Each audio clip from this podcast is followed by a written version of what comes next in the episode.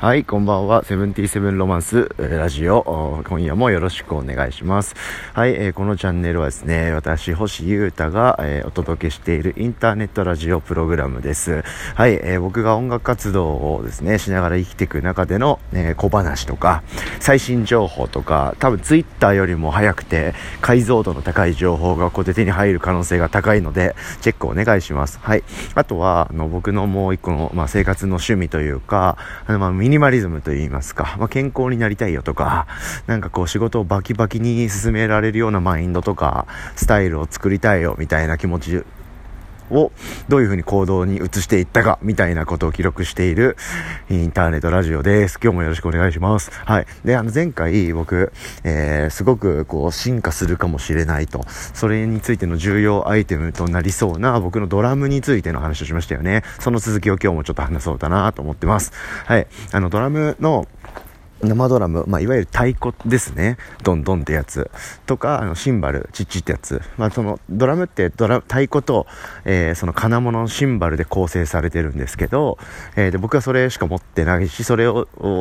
で構成した最小限のセットでドラムをいつも叩いているんですね。はい。で、ウォズニャックっていう僕のソロにおいては、えー、制作も基本的にはそれだし、えー、生でドラム叩くときはそういう金物と太鼓だけ、少ないものでやってる曲。もしくは打ち込みですね。僕がこうコンピューターでプログラミングした曲、まあ、それは生の太鼓とか金物の音はむしろ逆に何もなくて、えー、こう打ち込み音オンというか僕がまああの手この手で作った音をこう並べて曲を作ってたっていう感じなんですけど、えーと、ちょうどねそれの間に間になりそうな楽器を導入したんですよ。はい、っていうのがあの叩くんですよ。あの板板というかパッド。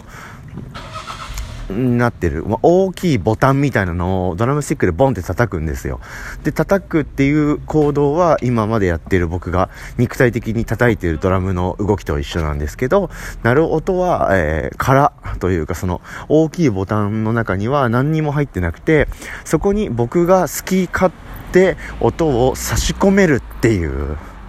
なんとなくこれで伝わると思ってるんですけど、まあ、それを簡単に言うとサンプリングパッドって言うんですけど、そういうものを導入することにしまして、それによってこう、半端じゃない可能性が広がるという予感しかめちゃくちゃしてなくて、それについてめっちゃ考えたり動いてる日々、ここ、2日3日、そんな感じなんですよ。で、来週、えー、もう自分の企画、自分のイベントもあるし、そこで初お披露目、ドカーンっていう感じで使いたいと思ってるんですね。はい。まあ、それをきっかけとして購入に踏み切ったわけなんですけど、興味はずっとあったんですけど、はい。まあ、そういう企画でしっかりやりたいなと思って買ったんですけど、そこから先はいろいろこう、あの手この手でいろんなこう表現が増えていくなっていうふうに期待して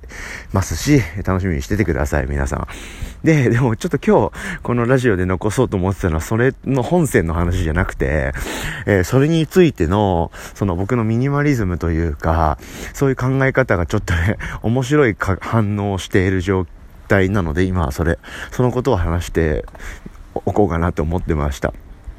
あの、僕、割とその機材を触ったりとか、えーえ、そのコンピューターと、えー、バンドマンの向き、付き合い方みたいなのは結構、いわゆるロックドラマーとか、いわゆる普通のロックバンドマン、バンドマンバンドマンしてるバンドマンとかよりはかなり使える方なんですよ。あの、まあ、あくまでもこう、主観で、でしかないですけどね。なんかそういう検定とかそういう明確な資格とかってないんで、まあまあまあまあ結構まあ割と使えますよみたいな気持ちぐらいなんですよ。まあもちろん我流なんですけど。はい。なので、えー割と、あの、慣れて、ちょっと使えば、ああ、こういう機材で、これ、あ、ってことは、あれもこれもできるじゃん、みたいな、こう、攻略はできる予感がしてるんですけど、あの、その最初って結構大変で、そもそもどういうこう、気、環境にすればいいのかとか、あの、最初だけちょっと結構弱いんですよ、僕。うん。で、えー、楽器屋さん、あの、カノープスっていうドラムメーカーと僕、ちょっと契約させてもらっているので、そこの人たちに、もう、や、死ぬほど頼ってですね、えー、いろいろ教えてもらいつつ、今回のサンプリングパッドも、そこから購入したみたいな感じなんですけど、その時に、こう、サンプリングパッドって、まあまあまあ大きいんですね。どんぐらいだろうな。まあ、あの、まあまあ、書類とか、えー、アイテムが多いビジネスマンのバッグみたいな大きさなんですよ。ピンとこなそう。あの、まあいいや、結構大きいんですね。はい。で、大きいもの買うし、まずケースとかってどういうとこに売ってんすかとか、どういうのみんな使ってんですかとか、あの、そういうところから始まり、その、ドラムのセットに組み込むときは、どういうスタンドを使うといいんですかとか、そういうかなり、そんなとこまで聞くみたいなところまで結構聞いたんですよ。っていうのも、例えばそこで、あの、買って、家に帰ったりスタジオに行って、ああ、あれもなきゃダメじゃんみたいなのが後から発覚したら、またそれをこう、買いに行ったり、用意するのに何日もかかったり、場所を行ったりするので、あの、どうせ後々必要になるものだったらもう早めに今最初に全部買って、して用意してからかましたいみたいな気持ちがあったんですね。で、結構カノープスの方々に苦笑いされながら、まあいつもそうなんで、ヘラヘラ対応してくれるんですけど、こいつみたいな感じで。あの、まあもうさすがにこれだけある大丈夫でしょうっていうところまで聞き尽くして、で、それに必要なであろうものを全部用意して、帰ったんですよ。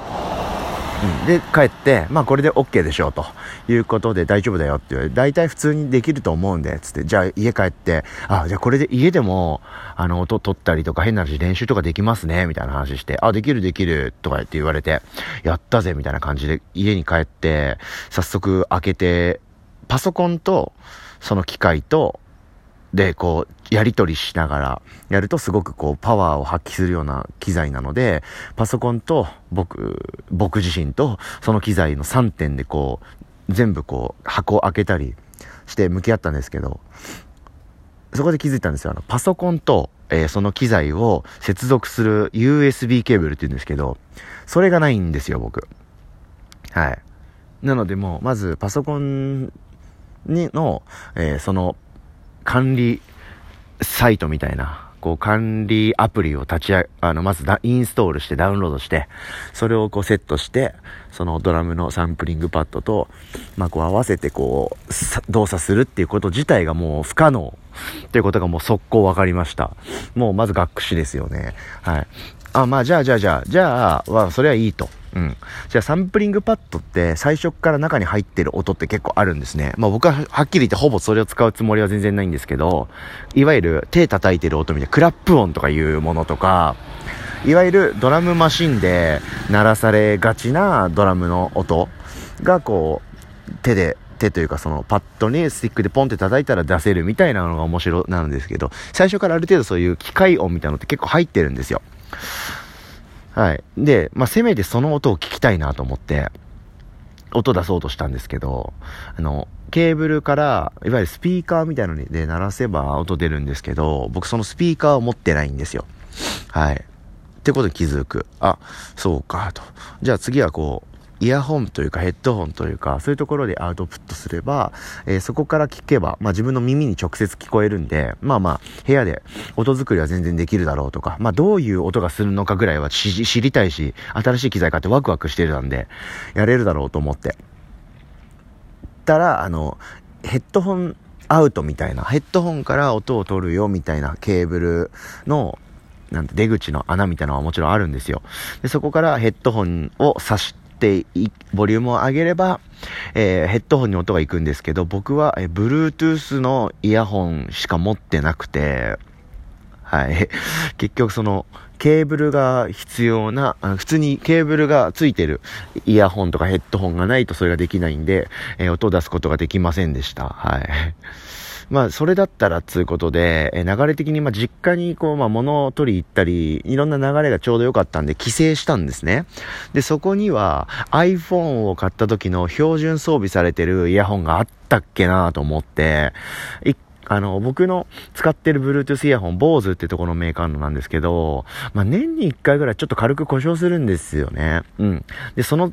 都度その都度イヤホン買っててもしょうがないし、まあ、iPhone の標準のイヤホンって結構レコーディングの時に結構使えるんですよ、案外。あの、普通の音が聞こえたりするんで、意外と良くて持ってたんですよ。あ、で、それでやれるわと思ったら、あの iPhone とかにイヤホン挿す時ってすごい小さい穴ですよね。でも僕がその買ったサンプリングパッドで音をヘッドホンにアウトする時の音って割と大きい、いわゆるブスって刺す、うん、小指ぐらいのえー、円柱というか、そんぐらいのサイズのケーブルに、なんですよ。で、小さいケーブルから大きいサイズに変換ってできるんですね。プラグみたいなのがあって。でもその変換プラグっていうもの自体ももう持ってないと。そういう感じで、えー、3段階ですね。えーえあ、いけるいける。あ、あれがないからできないわっていう、3段階のできないってポイントをまんまと経てしまってですね、えー、僕は結局、買った日の夜と、その次の日の丸1日ぐらい、このサンプリングパッドっていうものを使いませんでした。はい。で、えー、まあ、学士ですよね。はい。で、これってあの、ミニマリズムの弊害ちゃ弊害、一旦弊害かなって思ってて、僕、その2、3年前にそういう、え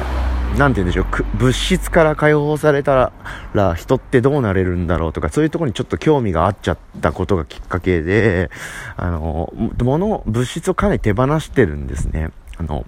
この物質もそうだし、まあ、データとか、そういうコンピューター上、あとはスマホ上のデータとかもそうだし、あとは、まあ、要素ですね。まあ、人間関係とか、時間とか、あの、行く場所とかの選択肢とか、まあ、そういういろいろこう、あの、そぎ落としまくってるんですよ。できる限りのところまで。はい。で、まあ、それの、さらにこう、アップデート版が割と最近起こってて、僕がここで刻みまくってる健康ラジオ、集中ラジオとか、そういうところに繋がってくるわけなんですけど、そんな中でですね、僕一つキー、物質を、えー、持つか否かで、まあ、持ち続けるのか、えー、手放すかの、キーワードとして一つ心がけてること、心がけてたことがあって、まあ、スローガンみたいな、うん、が、あの、前後1ヶ月で使うかどうかっていう、これ結構面白いキーポイントですよ。あの、皆さんもこう、まあ、これから年末にかけて、大掃除とかすると思うんですよね。うん、物の整理とか、これいるかなとか、あの、まあ、手放せるもんは手放した方がいいかなとか、まあ、これ大事だから持ってこうかなとか、いろいろなこう、価値観でこう、年末の大掃除って迎える人が多いと思うんですけど、あの、そんな中でも結構使えると思うんで、ぜひ参考にしてください。参考になるかわからないかもだけど、この話を僕話してるんで、あの、弊害とか言っちゃってるんで、でもまあ面白い考え方かなって思ったり、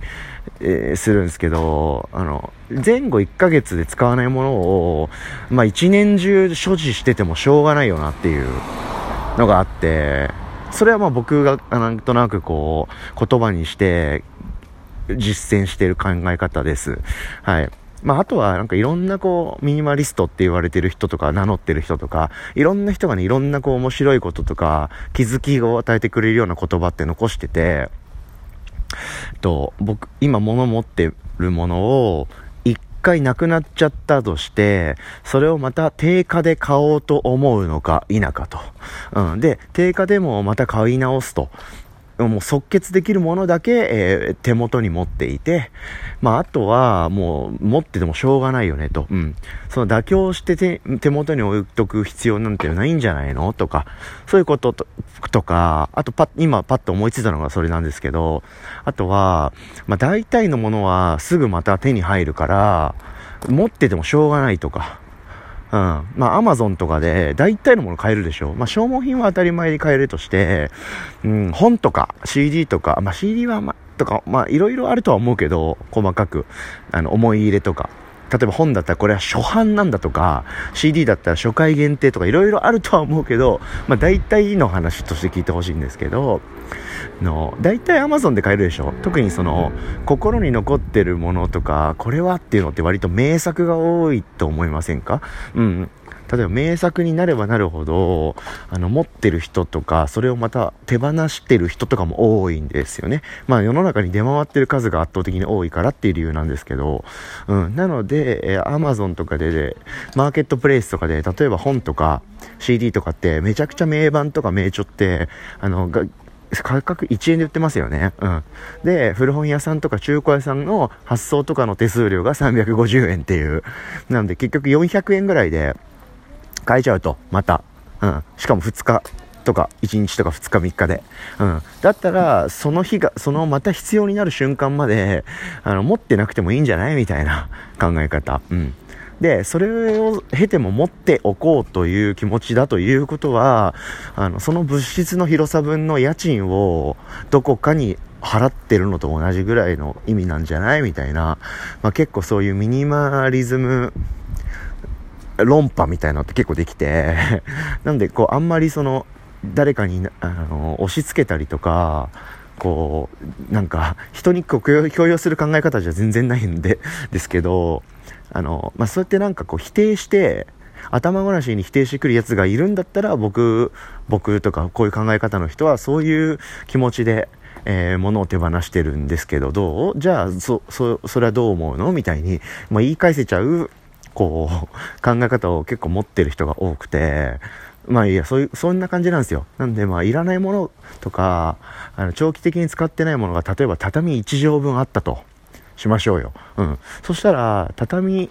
1畳分、狭い部屋に住めるんですよ。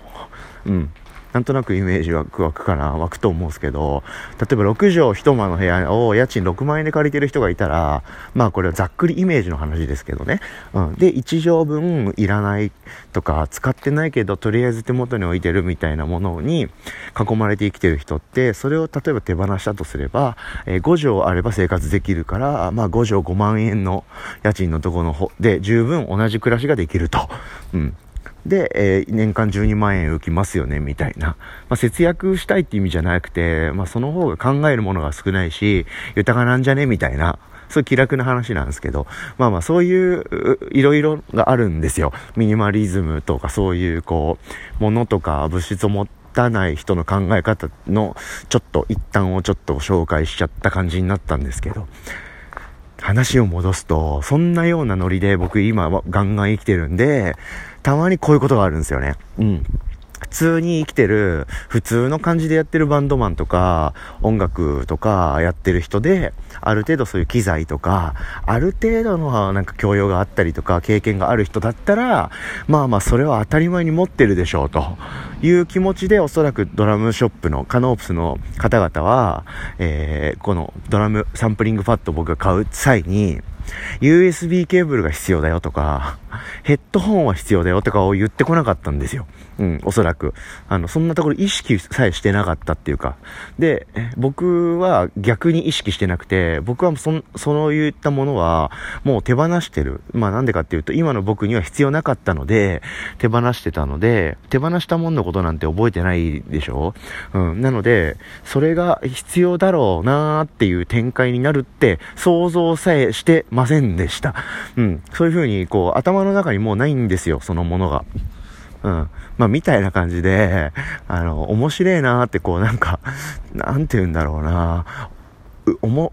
面白い話、まあ、笑い話って意味じゃなくて、なんかこう、そういう考え方で生きてると、こういうことでつまずくんだ、面白、みたいな感じで、自分で苦笑いし、いい意味で苦笑いしちゃったっていう話でした。はい。でも、いいんですよ。あの、これでここでまた必要になったんで、えー、当時、まあ、数年前かな、その時に USB とかヘッドホンを持ってて、